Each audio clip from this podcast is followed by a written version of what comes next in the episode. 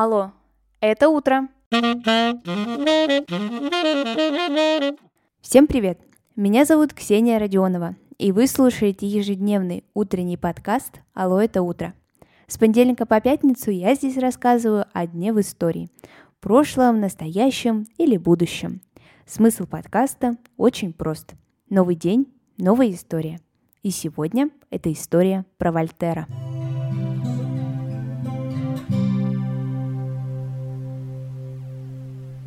21 ноября 1694 года в Париже в семье нотариуса родился французский философ-просветитель Вольтер.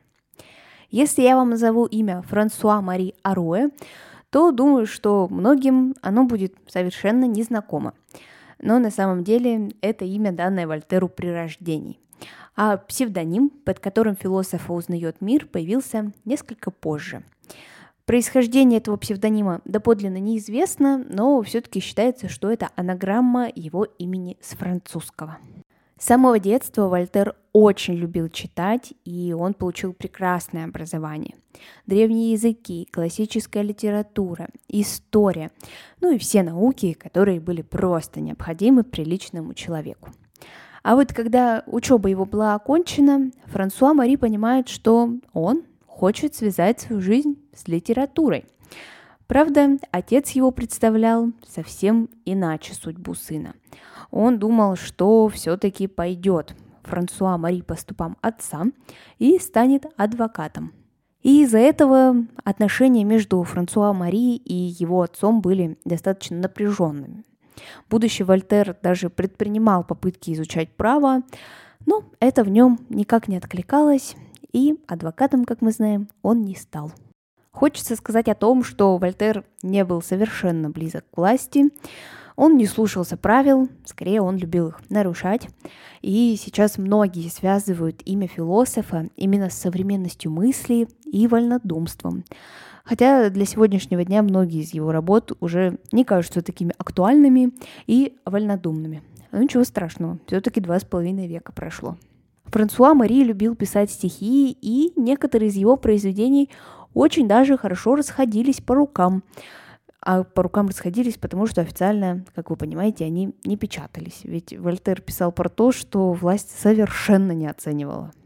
Так однажды он создает стихотворение о тогдашнем правителе Франции, регенте при малолетнем Людовике XV, Филиппе Орлеанском, и о его связях с его же дочерью.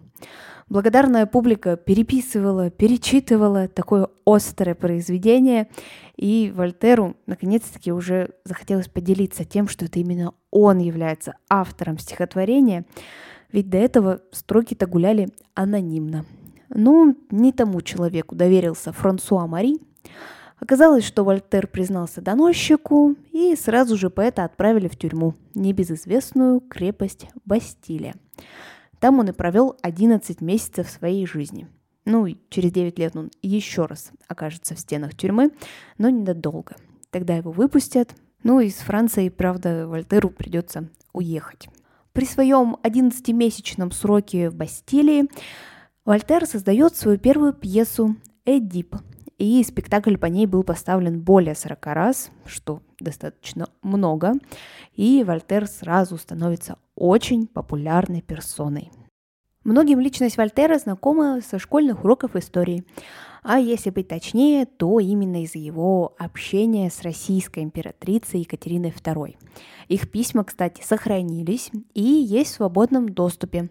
Вам я их с радостью оставлю в телеграм-канале своем «Алло, это утро». Подписывайтесь, если вы до сих пор этого не сделали. Ссылку, как всегда, можно найти в описании к этому эпизоду. После смерти Вольтера Екатерина II предпринимает очень затратный, но престижный для России шаг.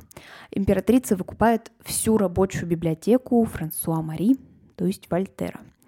И сначала эти книги жили в Эрмитаже, а вот в настоящий момент им отведена отдельная комната в публичной библиотеке в Санкт-Петербурге. И ее даже можно посетить в составе экскурсии, что советую сделать, если вы находитесь или будете в ближайшее время в северной столице. В той же комнате есть и памятник Вольтеру, а он через окно смотрит на памятник Екатерине II на Невском проспекте у Александринского театра.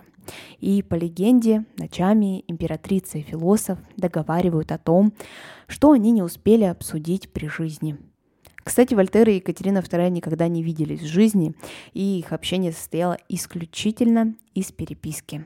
Вся библиотека состоит практически из 7 тысяч экземпляров, и треть из них имеют различные пометки рукой Вольтера, что особенно ценно. И нам повезло, что библиотека спустя два с половиной века все-таки до нас дошла, ведь не все императоры относились к трудам его положительно.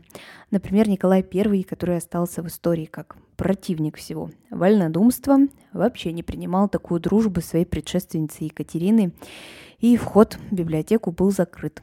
Но однажды сделано было исключение, для работы было разрешено ознакомиться с библиотекой Вольтера Александру Сергеевичу Пушкину. А сегодняшний выпуск подошел к концу. Обязательно оцените его, если он вам понравился, и расскажите друзьям. Так больше людей узнают о подкасте «Алло, это утро». Услышимся совсем скоро.